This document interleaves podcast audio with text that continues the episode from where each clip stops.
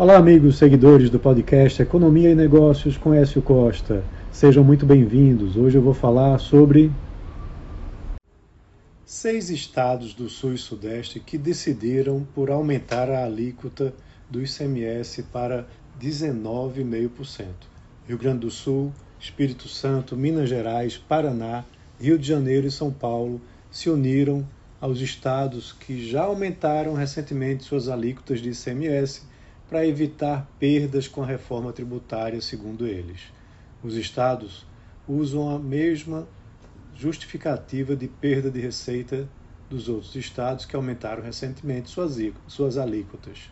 Eles dizem que a arrecadação dos estados com ICMS nos próximos cinco anos vai condicionar de, é, em medida significativa as suas receitas tributárias nos 50 anos subsequentes configurando-se um forte incentivo para que aumentem a sua arrecadação entre 2024 e 2028, por exemplo, mediante a realização de programas de recuperação de créditos tributários ou aumentos de alíquotas modais de ICMS.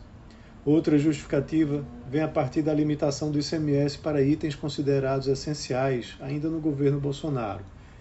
Eles dizem que, paralelamente, observa-se que em 2022 ocorreram por conta de decisão federal alheia à vontade dos estados, alterações na legislação do ICMS que reduziram a sua capacidade de gerar receitas aos estados, especialmente aqueles mais dependentes da tributação sobre energia elétrica, telecomunicações e combustíveis. Tal intervenção provocou uma expressiva e insustentável redução das receitas tributárias estaduais. De fato, se alguns elevarem e outros não, os desequilíbrios financeiros existirão.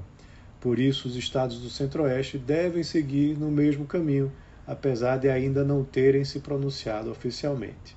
A reforma tributária vem se tornando uma justificativa para que os estados elevem suas alíquotas de ICMS com o intuito de não ter essas perdas mencionadas. Mas, por outro lado, se todos seguem o mesmo caminho, o desequilíbrio deixa de existir só que a carga tributária se eleva para todos, que vão pagar uma carga tributária de CMS consideravelmente maior nos próximos anos, resultante em mais um fardo econômico para os consumidores e as empresas do país. Pois é, seria bastante previsível que esse movimento de elevação de alíquotas viesse a ser praticado por todos os estados. Não seria talvez mais fácil se todos não aumentassem? Então é isso. Um abraço a todos e até a próxima.